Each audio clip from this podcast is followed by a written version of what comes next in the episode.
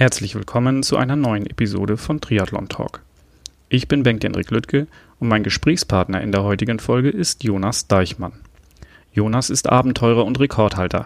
Er hat die drei Kontinentalquerungen Kap zu Kap, also vom Nordkap nach Kapstadt, Panamericana und Eurasia, also von Cabo da Roca in Portugal bis nach Wladiwostok in Russland, auf dem Fahrrad in Rekordzeit absolviert. Auf trimark.de hat Jonas zuletzt in Tagebuchform von seinem jüngsten Abenteuer, dem Triathlon rund um Deutschland, berichtet. Der allerdings war nur ein Probelauf für ein noch größeres Projekt. Im September startet er einen Triathlon um die Welt.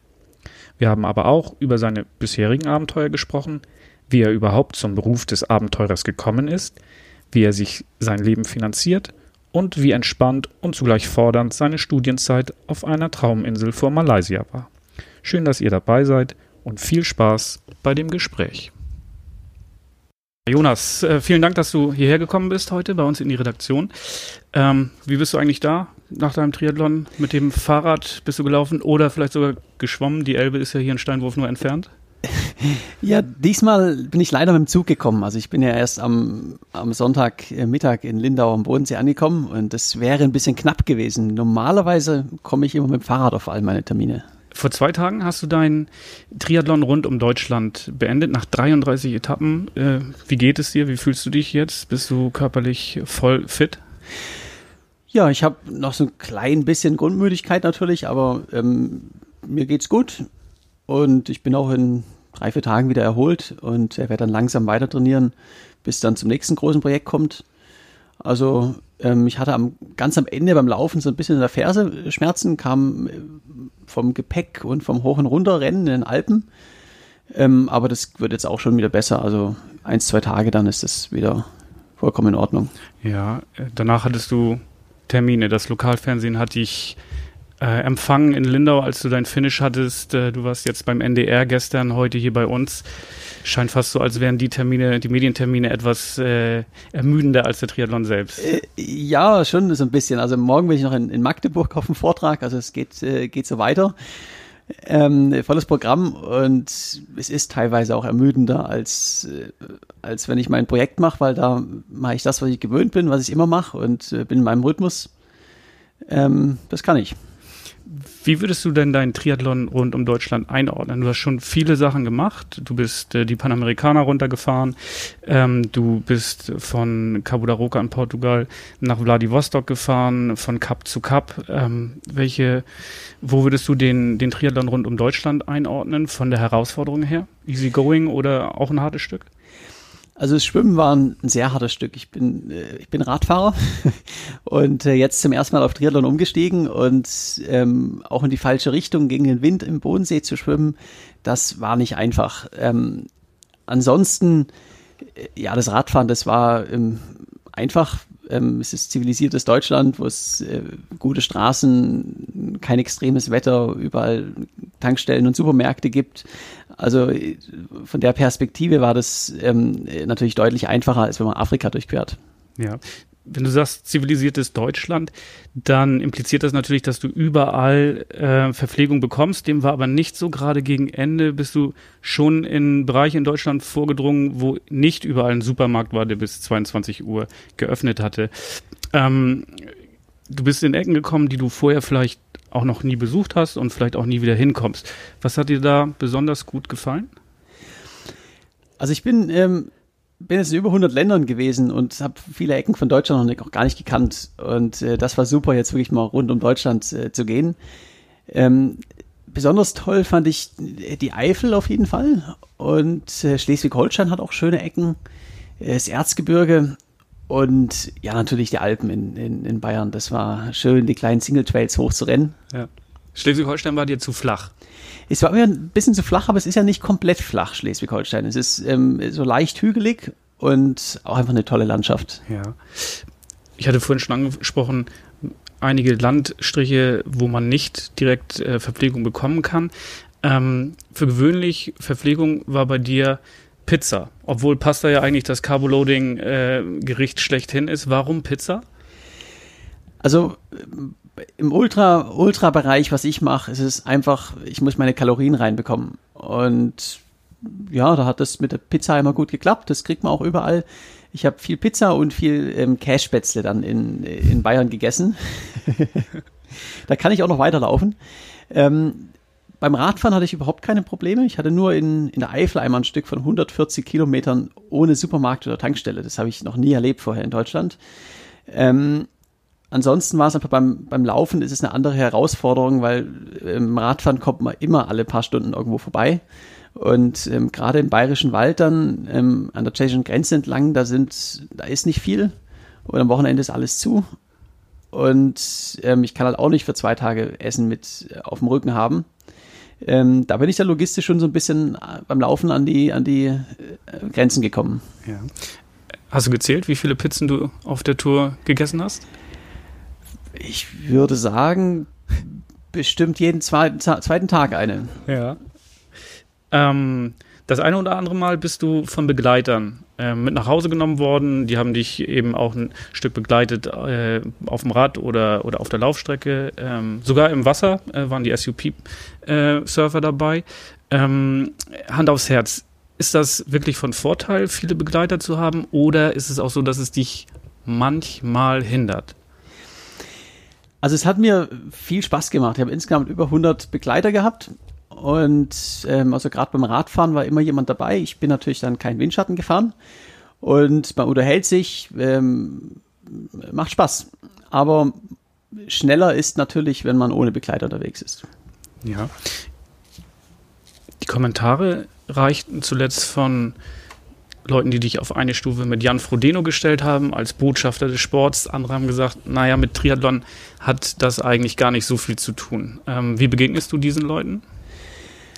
Also jeder soll doch machen, was für ihn selber ähm, wichtig ist und was ihm selber Spaß macht.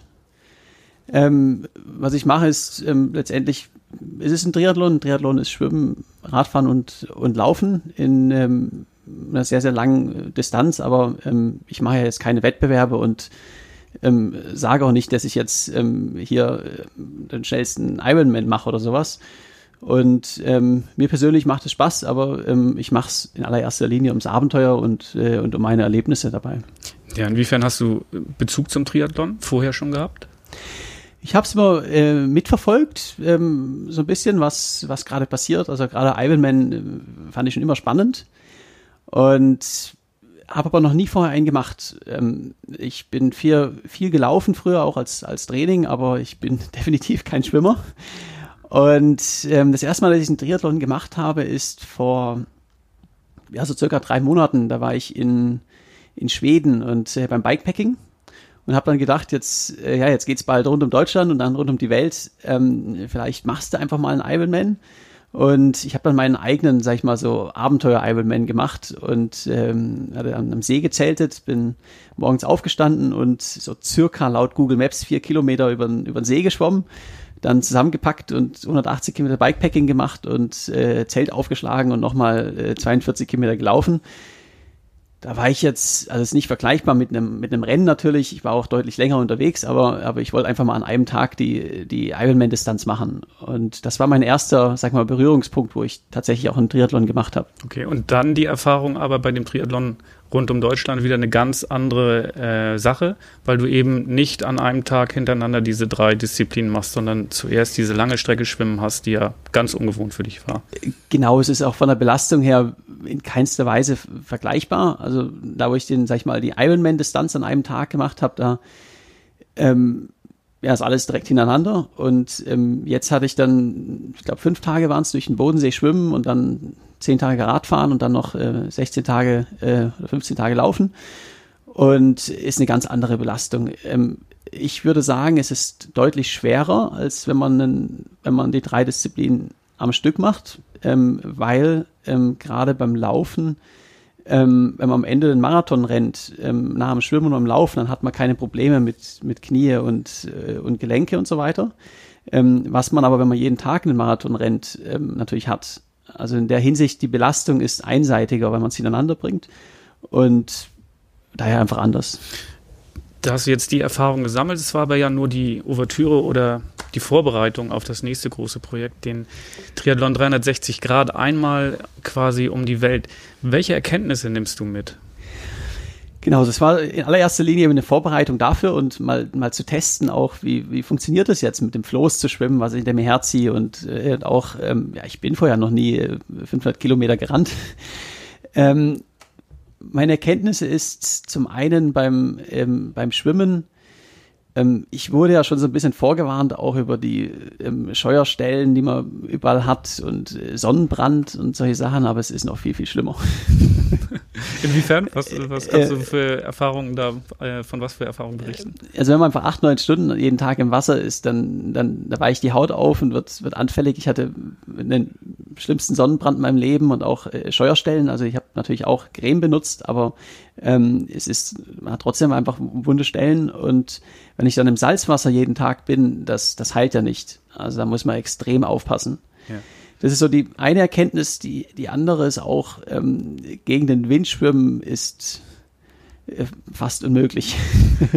Gegen den Wind kannst du nichts machen, aber wenn, wenn du ähm, diese Scheuerstellen hattest und weißt, das könnte zum Problem werden, äh, machst du dann besonders viel äh, Vaseline oder so rauf? Oder was hast du da für Strategien dir jetzt ausgedacht? Oder kommt das vielleicht sogar noch, dass du dir was ausdenkst? Ähm, genau, also da spreche ich jetzt natürlich nochmal mit, mit, mit Leuten, die auch, sag ich mal, Erfahrung haben in dem Bereich, ähm, mehr Cremes drauf machen. Ich werde auch so eine Art Nackenschutz, ähm, ein Bufftuch rummachen wegen der Sonne.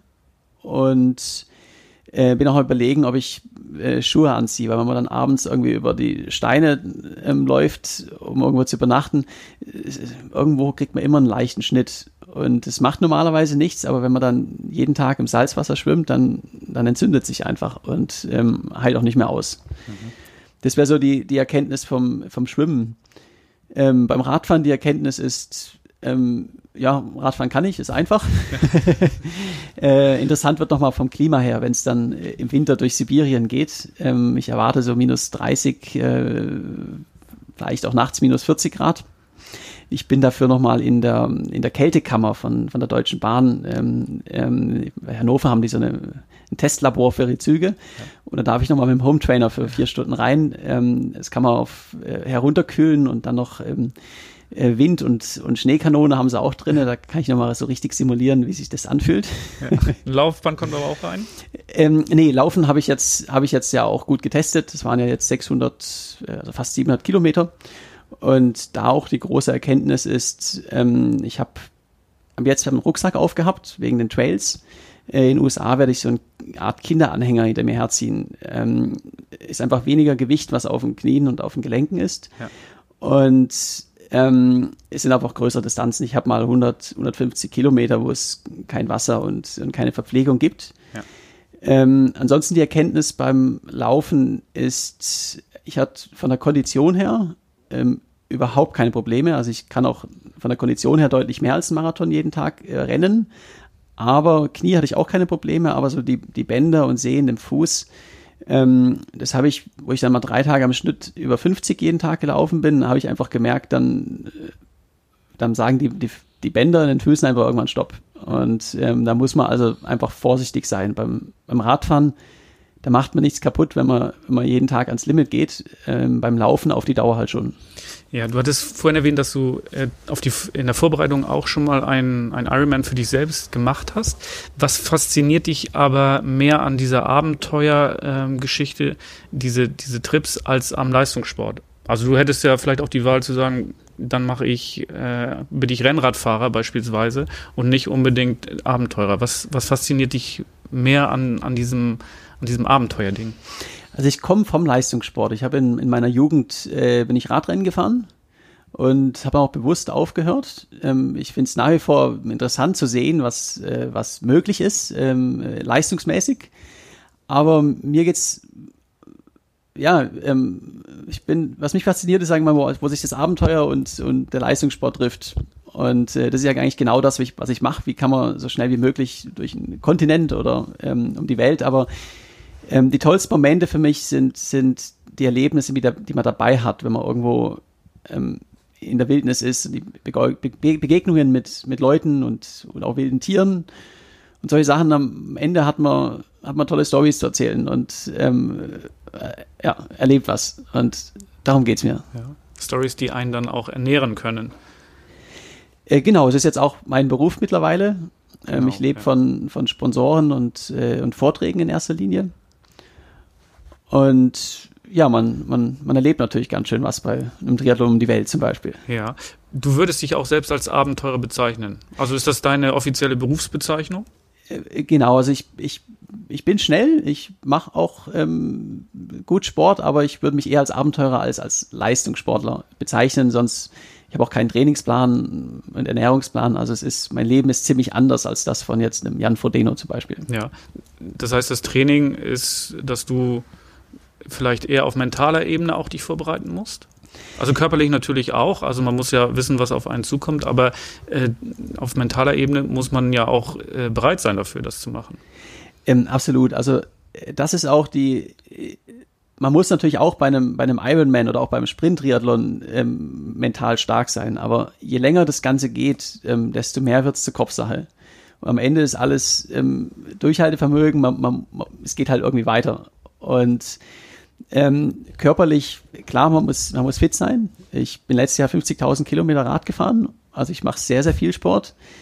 Ähm, aber ob ich jetzt körperlich nochmal 5% besser bin, das ist am Ende irrelevant. Das, das Wichtige ist, ich habe Spaß, ich bin, bin motiviert und ähm, ich kann, ganz egal was passiert, ähm, das Ganze den nächsten Tag nochmal für 10 Stunden machen und immer weiter. Und ja. das ist am Ende Kopfsache. Ja.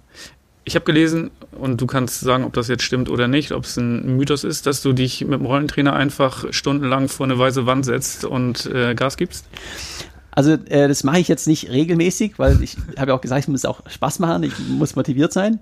Aber es ist was, was ich gerne ähm, ja so ein paar Mal im Jahr mache. Ähm, den Home Trainer auf, ja, vor die weiße Wand, keine Musik, kein Fernsehen, keinerlei Ablenkung und dann einfach zehn Stunden fahren und äh, bis der Wecker klingelt. Und der Grund dafür ist, wenn man, wenn man das kann und einfach, einfach fokussiert bleibt, dann, dann kann man sich auch durchbeißen, wenn es in der Sahara mal einsam und geradeaus geht. Und ähm, man lernt einfach, sag ich mal, vom Kopf her stark zu werden. Ja. Stichwort Sahara, hast du eine Survival-Ausbildung oder irgendwie sowas mal gemacht? Habe ich nie gemacht, aber ähm, ich habe mir selbst da viel beigebracht, habe auch die ja, Videos von, von Bear Quills, war immer eine meiner, meiner Lieblingsserien, was, was er da so macht. Äh, Mache ich nicht alles selbst, aber ähm, ich kenne mich da schon aus und bin jetzt einfach seit, seit drei Jahren äh, habe ich keine, keinen festen Wohnsitz und bin immer unterwegs in der Wildnis, da, da lernt man viel. Ja, du hast tatsächlich keinen festen Wohnsitz, aber du bist irgendwo gemeldet sicherlich trotzdem. Äh, genau, ich habe natürlich eine, eine Mailadresse und sag mal eine, zwei Homebase habe ich, also so, so, zwei Stützpunkte in der Schweiz und in, in München, wo ich jeweils einen Rucksack stehen habe und äh, ansonsten lebe ich aber auf dem Fahrrad. Ja. Und wie häufig oder wie lange bist du dann äh, zu Hause oder wie lange bist du unterwegs im Jahr? Ähm, dieses Jahr war natürlich dann ein Sonderfall mit Corona. Äh, ich war jetzt tatsächlich drei Monate in, bei meinem Vater in der Schweiz im Frühjahr, aber Grenzen waren einfach zu. Äh, normalerweise bin ich so elf Monate im Jahr auf Reisen. Wie viele Kilometer? Du hattest gerade gesagt, 50.000 Kilometer. Ist das so, ist das so ein Standard pro Jahr, was du abreist auf dem Fahrrad? Ähm, also die letzten beiden Jahre waren es knapp über 50.000 ähm, hatte ich natürlich auch das große Projekt, ähm, Cape to Cape allein waren 18.000 und das Jahr davor, die Panamerika, waren 23.000 in drei Monaten. Dieses Jahr wird's äh, ein bisschen weniger, ganz einfach auch, weil ich jetzt auch natürlich schwimme und, und lauf. Ich komme wahrscheinlich so bei 30.000 Radkilometern raus. Ja. Wenn du selten zu Hause bist, viel unterwegs, wie wichtig ist dir Familie? Also mit ähm, ja, Familie, meinem Vater, Bruder, Mutter und so, die sehe ich dann natürlich ein bisschen weniger, aber ein paar Mal im Jahr und wir haben eine, eine super Zeit. Die sind auch alle äh, Sportler und, und, Abenteurer. Wir machen auch viele Dinge gemeinsam. Ähm, jetzt äh, Frau und Kind ist natürlich ein, ein bisschen schwieriger. Also ähm, ich nenne mein Fahrrad Esposa, das ist Spanisch und heißt Ehefrau. Das ist so nah, wie ich dem komme in etwa. Ähm, wenn du so viel unterwegs bist, gibt es den einen Ort, den du auf der Welt besonders schön findest, an dem du schon vorbeigekommen bist? Den gibt's tatsächlich. Ähm, ich habe bis vor bis letztes Jahr habe ich auf die Frage immer geantwortet, ähm, nein, es gibt so ein paar Orte, aber jeder ist anders. Ich kann mich nicht entscheiden und mittlerweile sage ich ganz klar die Anden in Peru. Ja. Ähm, ich war letztes Jahr auf einer auf einer einem Gravelbike, auf einer Expedition, ich ähm, drei Wochen auf 4.000, 5.000 Metern gewesen, durch abgelegene Schotterstraßen, durch die Anden. Und das ist einfach das Tollste, was ich bisher gemacht habe. Ja, du schreibst auch auf deiner Website von inspirierenden Geschichten auf deinen Reisen, ähm, die du als besonders wichtig erachtest. Was hat dich denn besonders inspiriert bisher auf deinen Reisen? Also es gibt äh, immer so Erlebnisse, die natürlich äh, da besonders hervorstechen. Es sind häufig einfach die, die Momente. Äh, in Peru äh, beispielsweise bin ich einmal um, um vier morgens losgefahren bei minus 15 Grad ähm, auf den Pass hoch. Bin dann oben auf 4800 auf dem Pass angekommen in der absoluten Stille und dann ist der Sonnenaufgang. Und das ist so ein Moment, das vergisst man nicht. Das ist einfach eine unbeschreibliche Atmosphäre, die man dann da oben hat. Und genauso aber auch, sag mal, Begegnungen mit, mit Menschen, wo ich jetzt letztes Jahr bei, bei Cape to Cape durch Afrika gefahren bin und ähm, bin in der Sahara eine Nacht bei sudanesischen Goldsuchern übernachtet und ähm, oder ja auch auch die, die an sich negativen Erfahrungen wie meiner ägyptischen Gefängniszelle habe ich übernachtet und Begegnung mit. Weil du eingesperrt worden bist, oder nicht? Nee, nee die, die Tür war offen. Es war ähm, Verhandlungssache am Ende. Ähm, die haben sehr große Angst vor Terrorismusattacken gegen Touristen. Ja. Ist auch ein bisschen Paranoia dahinter. Ähm, auf jeden Fall bin ich abends in der Dunkelheit an einen Checkpoint gekommen und ähm, sie wollten mich nicht weiterfahren lassen und haben dann erst gesagt, ja, äh, wir bringen dich ins nächste Hotel ähm, per Pickup ähm, geht natürlich nicht, wenn du einen Rekord machst. Ähm, also lange Verhandlungen. Ich wollte dann erst davor zelten, aber das haben sie auch nicht ähm, durchgelassen. Und am Ende haben wir uns darauf verständigt, dass ich jetzt hier in der Zelle übernachte. Ähm, die Tür blieb offen, aber das ist auch nicht so toll. Also ich habe dann Flöhe bekommen und ähm, der Radiotransmitter lief die ganze Zeit. Also es war äh, nicht gut, aber es sind, sind einfach tolle Erinnerungen. Ja, die, ähm, die Touren, die du gemacht hast, hatte ich vorhin schon angesprochen. Diese drei Rekordtrips, also es war einmal von Cabo da Roca in Portugal nach Vladivostok, dann vom Nordkap nach Kapstadt und die Panamerikaner allein mit dem Fahrrad von, von der Nordspitze Alaskas bis nach Feuerland runter. Das alles drei sind Rekordfahrten. Also bis jetzt hat niemand das schneller gemacht als du? Genau, das waren die, das sind die drei großen Kontinentaldurchquerungen, die es gibt. Also wenn man auf eine Landkarte schaut, dann sind es ja die, die längsten Strecken, die man machen kann, ohne ähm, man Kontinente durchquert. Und äh, da habe ich jeweils dann die, ähm, die schnellste Zeit gemacht. Ja. ja. Inwiefern ist dir dieser Rekord wichtig? Also Rekordjagd vor Erlebnis oder Erlebnis vor Rekordjagd? Also wo, was ist deine Motivation letztendlich? Das ist ganz klar das Erlebnis.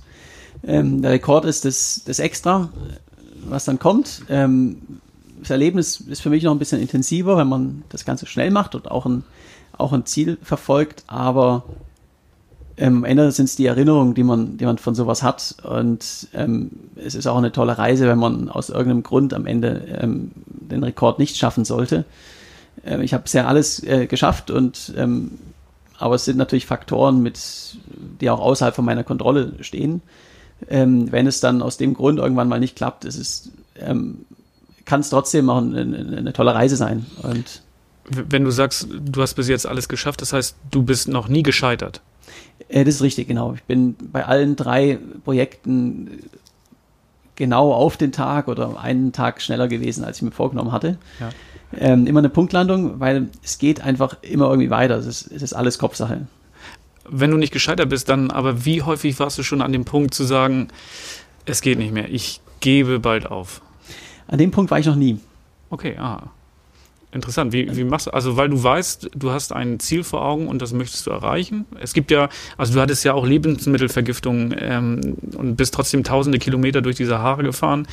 Äh, das macht man ja nicht einfach so. Und da glaube ich, sind viele Leute dann kurz davor zu sagen, komm, ich pack den Koffer und das war's dann für mich. Ja, ich habe natürlich extrem viele auch harte Momente gehabt. Äh, drei Lebensmittelvergiftungen in, in, Afrika, auch in der Sahara. Das war, glaube ich, das Schwerste, was ich bisher gemacht habe. Und äh, ja, extreme Winde und, und Wetter und alles. Ähm, es ist letztendlich, man muss sich auch vorher ähm, genaue Regeln setzen, wann ich aufgebe. Und für mich ist es in dem Moment, wo ein Arzt mir sagt, du riskierst langfristige Schäden. Und ähm, solange es nicht so ist, geht es für mich immer weiter. Und am Ende ist es auch mit der Lebensmittelvergiftung, ist es Kopfsache. Ähm, das Entscheidende an der Stelle ist, man muss positiv bleiben, also man muss daran glauben, dass es morgen besser wird und große Ziele in kleine herunterbrechen. Das heißt, ähm, ich bin jetzt bei Cape to Cape auch keine 18.000 Kilometer geradelt, sondern ich bin 250 Mal zum zur nächsten Cola, zum nächsten Schokoriegel geradelt. Und das ist, was ich bei mir, ich habe den, den großen Traum, die große Vision, aber im Tagesgeschäft denke ich nur an die nächsten zwei, drei Stunden. Und da kommt dann eine Tankstelle oder ein kleiner Shop und ich esse was und ähm, dann geht's mir wieder gut, ich bin wieder happy und, und weiter geht's. Und äh, das ist das Geheimnis. Wenn man, wenn man das nicht kann, ähm, die kleinen Ziele zu sehen, ähm, dann schafft man solche Projekte auch gar nicht. Aber wie ist denn die medizinische Versorgung unterwegs? Du hast ja jetzt das Beispiel nochmal Lebensmittelvergiftung aufgegriffen, kann auch kritisch werden. Da wird ja nicht alle 200 Kilometer ein Arzt direkt zur Verfügung stehen, wenn du durch die Sahara fährst, oder doch? Äh, nein, also in der Sahara, da willst, da willst du wahrscheinlich auch gar nicht zu dem lokalen Arzt. ähm, ich bin bei meinem Projekt noch nie bei einem, bei einem Arzt gewesen. Okay, also Selbstdiagnose dann. Genau. Ja. Kannst du dich noch an deine erste Tour erinnern? Also gar nicht die großen, sondern die erste, wo du, wo du für dich festgestellt hast, ja, das, das ist Abenteuer, das will ich.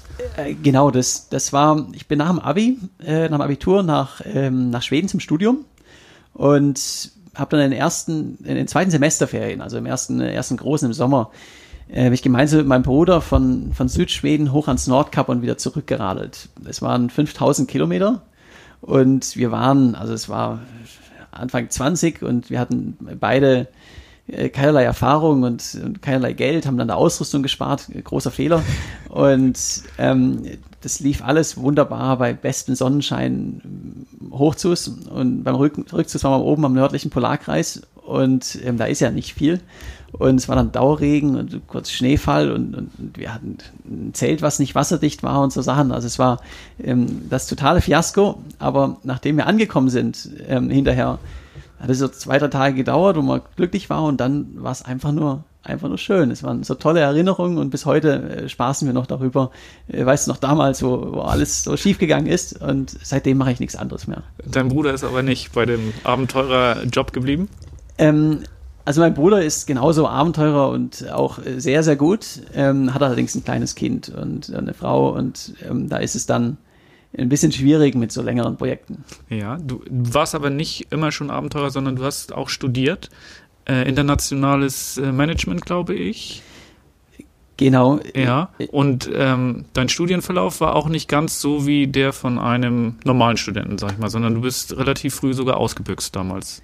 Äh, ausgebüxt trifft es genau, ja. Also ich habe äh, meinen Bachelor in International Business gemacht und dann noch einen Master auch in International Business und, und Fremdsprachen.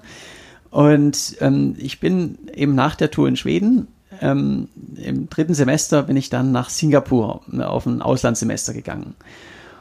Und da bin ich angekommen und es war so gar nicht das, was ich mir vorgestellt hatte. Singapur ist eine, eine große, moderne, teure und laute Stadt und, und ich wollte eigentlich Abenteuer. Und zwei Tage später bin ich dann nach Tioman ähm, Island gezogen. Das ist eine paradiesische Insel in Malaysia und habe von dort aus studiert. Ähm, heißt, ich bin jeden Morgen um sechs aufgewacht, bin erstmal eine Stunde am Strand ähm, joggen gewesen und habe mich dann in die Hängematte gelegt und äh, dort studiert.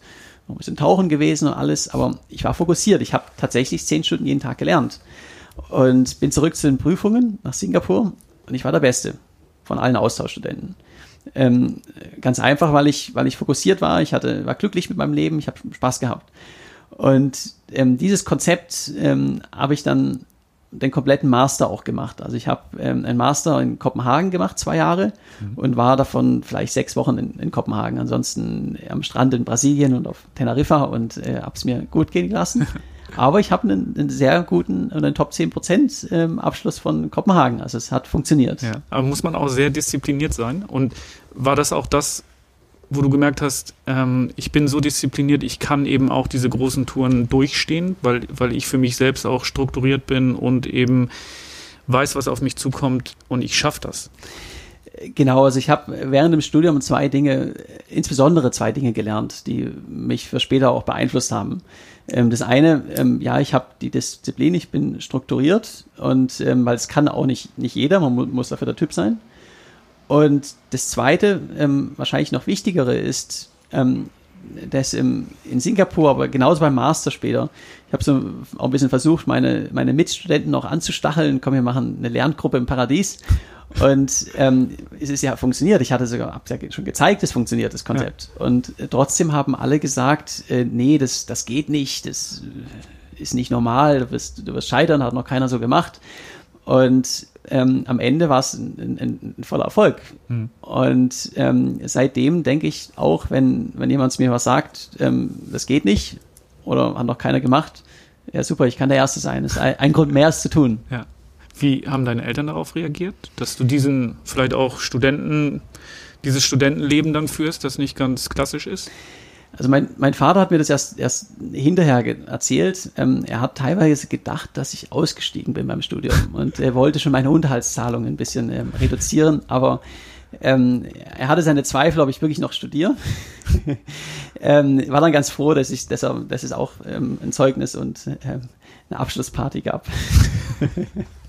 Du hast, du hast dein Studium ja dann auch zum Job gemacht danach. Ähm, du hast, glaube ich, für ein kleines IT-Startup gearbeitet. Ähm, und dann bist du umgeschwenkt und hältst jetzt Vorträge. Da berichtest du über deine, über deine Reisen. Ähm, zu jeder großen Reise hast du einen Vortrag gehalten. Ähm, und was, wer sind denn deine Kunden? Also wer, wer bestellt dich? Äh, große Firmen, die, die ihren Mitarbeitern zeigen wollen, dass alles möglich ist oder Schulklassen, die eben einfach nur mal einen Abenteuerbericht haben möchten? Ich habe zwei ähm, sehr unterschiedliche Art von Vorträgen. Ähm, der eine, ähm, das ist der klassische Abenteuervortrag, äh, wo ich, sag ich mal, mit, einer, mit, mit Videos und Bildern und ähm, den Stories von meinem letzten großen Abenteuer ähm, einfach erzähle. Das ist zum einen bei Schulklassen, aber auch bei verschiedenen Veranstaltungen oder Fahrradläden, ähm, ist klassisches Abenteuer. Und das zweite ist äh, der Motivationsvortrag. Den halte ich dann bei, bei großen Firmen und da geht es dann weniger um, um das Abenteuer, um mein letztes großes Projekt, sondern es geht darum, ähm, wie schafft man sowas eigentlich? Denn ähm, es ist am Ende alles Kopfsache. Ähm, es ist eine Frage der, der Motivation. Und da geht es dann mit Storytelling eben darum, wie kann man das auch auf, auf Beruf übertragen, um dann eben auch in anderen Bereichen des Lebens und in der Arbeitswelt erfolgreich zu sein. Hm. Ja, bist du ja das beste Beispiel, wie das dann funktionieren kann. Ähm, nächstes Jahr kannst du von einem neuen Trip dann berichten. Hatten wir vorhin schon angesprochen, der Triathlon um die Welt, 360 Grad. Ähm, jetzt ist ja die Corona-Pandemie noch nicht ganz vorbei, beziehungsweise ähm, es wird sogar wieder etwas schlimmer. In einigen Teilen der Welt war es schon immer schlimm und blieb auch so. Hast du da ein bisschen Angst davor, dass dir das noch einen Strich durch die Rechnung machen könnte? Äh, nein, Angst nicht. Ähm, ich habe gerade im Frühjahr wo natürlich der komplette Lockdown war oder und alle Grenzen zu waren, äh, viele Überlegungen geführt. Ähm, muss man es vielleicht auch verschieben? Ähm, geht's nicht? Letztendlich, ähm, ich meide bei meiner Tour die großen Strecken, die großen Städte und bin größtenteils in der, auch in abgelegenen Landstrichen unterwegs. Deshalb Corona an sich ist jetzt, ähm, was die Gefahr hier in Hamburg ist nicht größer, dass man es bekommt. Allerdings müssen die Grenzen auf sein.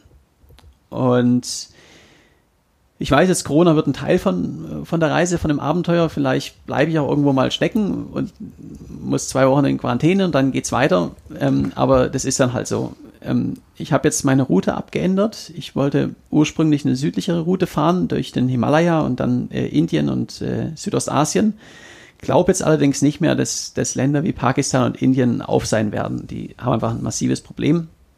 Heißt, die Route wird jetzt äh, nördlich gehen durch Sibirien und äh, die Gobi-Wüste. Wird ein bisschen frisch, aber ähm, dafür warst du ja vorher in der Kältekammer. Genau, genau. Ähm, aber geht irgendwie und es ist natürlich einfach schwieriger zu planen. Ich weiß noch nicht genau, wie meine Route sein wird. Normalerweise habe ich bei solchen Projekten die Route ganz genau vorgeplant und jetzt ist es mehr so, ähm, ja, ich fahre jetzt mal los und ähm, gucke dann, okay, komme ich da noch ins nächste Land rein oder muss ich drum rum und Inwiefern ist so ein Trip überhaupt planbar, ist die Frage. Also man ja. kann sich natürlich das vorher äh, genau minutiös äh, vorstellen, wann ich wo bin, aber die Erfahrung wird dich wahrscheinlich gelehrt haben, jeder Plan ist eigentlich schon mit Start über den Haufen geworfen. Ähm, ja, also ich habe bei meinen, bei Cape to Cape Panamerika und dem Eurasien-Weltrekord äh, auch ähm, jeweils eine Punktlandung gemacht. Da geht natürlich alles Mögliche schief. Ja. Aber ähm, ja, ich habe mich drauf, auf dem Fahrrad kann ich genau berechnen, äh, du schaffst äh, 250 Kilometer am Tag, äh, jeden Tag. Da hast du mal Gegenwind, aber mal wieder Rückenwind und irgendwo kommt man dann bei raus. Deshalb, ich hatte ursprünglich auch weniger als ein Jahr für den Triathlon um die Welt geplant. Ähm, jetzt bin ich aber an dem Punkt, wo ich sage, ähm, ja, vielleicht dauert es auch 14 Monate, dann ist es einfach so. Ähm, weil es sind mittlerweile zu viele Faktoren dabei, die ich nicht beeinflussen kann. Ähm, Grenzschließungen, aber auch auf, wenn ich durch Sibirien im Winter fahre, dann kann ich keine 250 Kilometer Rad fahren. Ähm, ich darf nicht schwitzen, sonst ähm, halte ich an und ähm, es wird lebensgefährlich. Das heißt, ähm, da sind so viele Sachen ähm, dabei, wo ich einfach nicht mehr unter Kontrolle habe und äh, wird ein Abenteuer und irgendwie komme ich dann auch wieder zurück nach München, ohne ins Flugzeug gestiegen zu sein. Wenn du in der Wildnis unterwegs bist, also äh, du, du schläfst ja auch im Zelt, du hast ja gar nicht viel dabei, du hast ja ein Zelt zum Bivakieren dabei. Ähm, wie schützt du dich vor wilden Tieren? Das fällt mir jetzt gerade einfach mal ein, wenn ich so wenn ich die, die äh, Trips verfolge, äh, die du bis jetzt gemacht hast, da wird ja dann unter anderem vielleicht hier mal in Afrika ein Löwe über den Weg gelaufen sein oder, oder eine Elefantenherde. Ähm, ja, wie, wie schützt man sich vor solchen Tieren dann?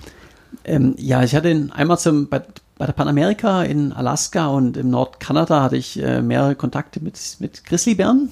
Ja. Ähm, aber einfach Distanz halten und ähm, nachts das Zelt, ähm, kein Essen im Zelt haben, dann ist das auch okay.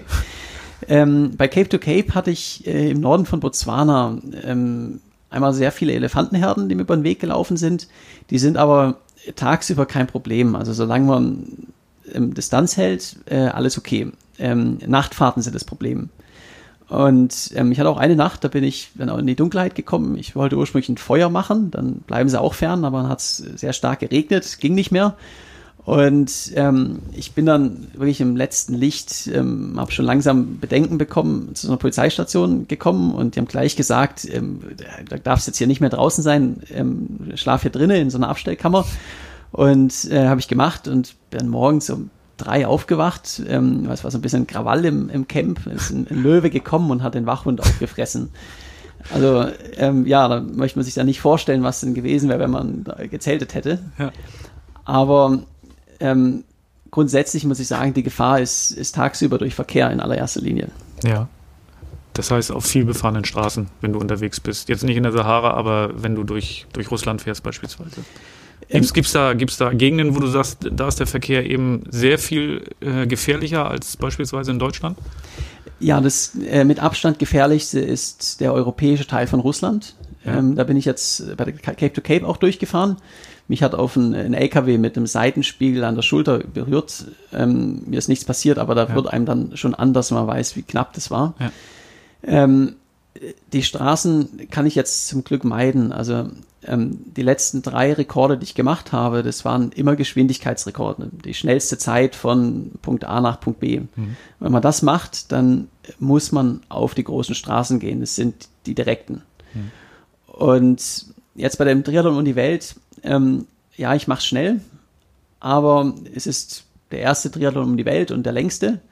Aber ob ich jetzt am Ende 10 Monate oder 13 Monate unterwegs bin, ist dann, ist dann auch nicht ausschlaggebend. Und dadurch kann ich, sag ich mal, ähm, die vielbefahrenen großen Straßen auch so gut es geht zu vermeiden. Ja, du hast ein bisschen neues Equipment dann dabei. Das hattest du vorhin ja schon erwähnt, beispielsweise diese, äh, diese Art Kinderwagen, die du hinter dir herziehst beim Laufen. Äh, aus deiner Erfahrung, auf welches Equipment darfst du auf keinen Fall verzichten? Also was muss immer dabei sein, wenn du unterwegs bist? Ist natürlich ganz unterschiedlich jetzt bei Schwimmen, Radfahren und, äh, und Laufen. Ähm, was ich immer dabei habe, ist äh, die Elektronik ähm, zum Navigieren. Das ist was, was auf gar keinen Fall ausfallen darf. Und ja, einen Schlafsack habe ich auch immer dabei, weil, weil wenn man mal außerhalb von, von Deutschland ist oder von Europa, ähm, man weiß einfach nicht, wie weit man kommt. Ähm, die Straßenverhältnisse können schlecht sein und man, man schafft es einfach nicht mehr ins nächste Hotel. Ähm, man muss immer bereit sein, auch zu zelten. Und ähm, aber das ja, es gibt keinen Teil an meiner Ausrüstung, was ich nicht auch benutze und brauche, weil ähm, weniger ist mehr. Ähm, der absolute Großteil von den Leuten, die auf größeren Reisen sind, hat viel zu viel, viel zu viel dabei. Ja. Ähm, das heißt, du, du gehst aber auch in Hotels unterwegs. Du schläfst nicht immer nur im Zelt, sondern wenn sich die Möglichkeit bietet, dann nächtigst du auch in einem Hotel. Also jetzt bei dem Triathlon rund um Deutschland habe ich keine einzige Hotelübernachtung gehabt. Ähm, wenn ich jetzt bei minus 40 Grad in Sibirien bin und da gibt es ein Hotel und das kostet 5 Euro, dann nehme ich das auch. Ja. Ähm, also Schlau. Es, genau, es ist, kommt immer darauf an, wo man, wo man so ist. ähm, ich sag's mal so, bei, bei Cape to Cape, dem, dem letzten großen Projekt, war, ich würde sagen, circa die Hälfte der Übernachtung war im Hotel. Die andere okay. Hälfte war draußen oder auch mal bei Einheimischen, wo ich eingeladen werde. Ja. Das kommt auch häufig vor. Also für die bist du wahrscheinlich auch ein Exot, wenn du da unterwegs bist, oder? Kommt auf an, wo man ist. Also ähm, im Iran zum Beispiel oder Sudan und solche Länder, da fährt man abends in, in eine Ortschaft rein, kommt eine Menschenmenge, die sich um einen herum versammelt und irgendeiner sagt, äh, komm mit. Und dann gibt es da was zu essen und zu schlafen. Ja. Man muss ein offener Typ sein, wenn man diese Abenteuerlust auch in sich spürt, oder? Ja klar, also ähm, man muss ja offen sein, um die Welt zu entdecken und ähm, die Menschen überall auf der Welt sind, sind ähm, wenn man mal abgesehen von den großen Städten, wo auch wirklich viel Gefahr ist durch Menschen, durch Gewalt und Kriminalität, ähm, in den ländlichen Gegenden überall auf der Welt, die Leute sind, sind nett und, und freundlich und offen und wenn man auf dem Fahrrad kommt oder, oder laufend ankommt als, als offensichtlicher Exot auch, dann äh, wird man sofort eingeladen und hat, hat guten Kontakt. Ja. Kannst du die Kosten für so einen Trip beziffern? Ist es besonders teuer? Ich kann mir vorstellen, dass viele denken, so ein Trip kostet eben auch sehr viel. Äh, nein, es ist sehr, sehr günstig. Ähm, Cape to Cape beispielsweise, das waren 72 Tage äh, vom Nordkap bis nach Kapstadt. Und ähm, ich bekomme natürlich die komplette Ausrüstung gesponsert, muss man dazu sagen, da habe ich keine Kosten. Im Hotel in Afrika also im Schnitt vielleicht 4 Euro. Ähm, Essen ist 1 Euro, also es lebt sich sehr günstig. Das waren vielleicht 3000 Euro äh, insgesamt. Für den Triathlon um die Welt ähm, plane ich jetzt für ein Jahr also maximal 10.000 Euro. Wahrscheinlich wird es deutlich drunter sein. Und das finanzierst du dann durch deine Vorträge und ähm, Buchveröffentlichungen und jetzt äh, hast du ja auch noch einen, einen Film, äh, der kurz vor der Veröffentlichung steht, richtig? Äh, genau, also ich lebe von, von Sponsoren und Vorträgen auf der anderen einen Seite und dann eben auch über, ähm, es kommt jetzt ein Dokumentarfilm raus über ähm, das Cape to Cape Projekt und äh, auch ein, ein Buch, das kann man jetzt auch auf meiner Webseite bereits, äh, jonasdeichmann.com bereits äh, vorbestellen.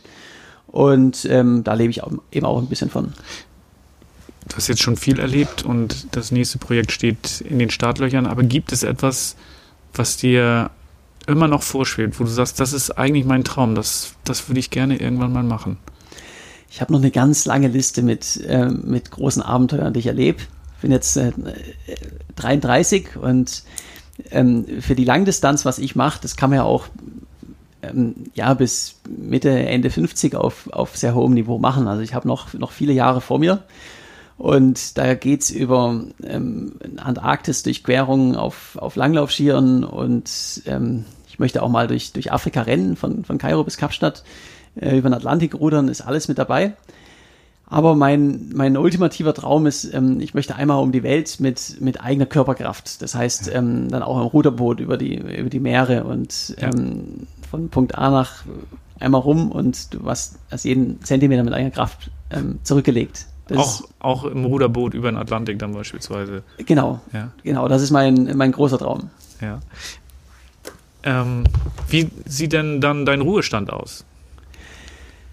Also ich finde es zum einen sehr, sehr schön, dass ich jetzt äh, noch nicht genau weiß, ähm, was ich in 20 oder 30 Jahren mache.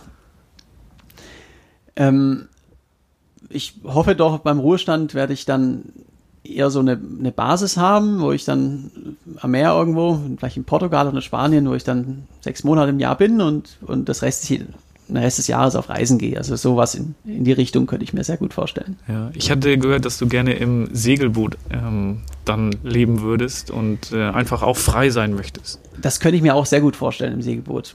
Also ich möchte sicherlich nicht im, in einem Haus irgendwo an demselben Ort sein. Ähm, das Reisen wird, wird und die Freiheit gehört einfach dazu. Ja. Jonas, vielen Dank für das Gespräch. Ähm, schöne Einblicke, die du uns gewährt hast in, in dein Leben, in deinen Alltag, in die Abenteuer, die du schon erlebt hast und ja noch erleben wirst. Und ja, ich wünsche dir viel Erfolg bei der Umrundung ähm, des Globuses äh, mit einem Triathlon. Und ja, vielen Dank auch äh, ans Zuhören da draußen. Bis dann. Ja, gerne. Danke.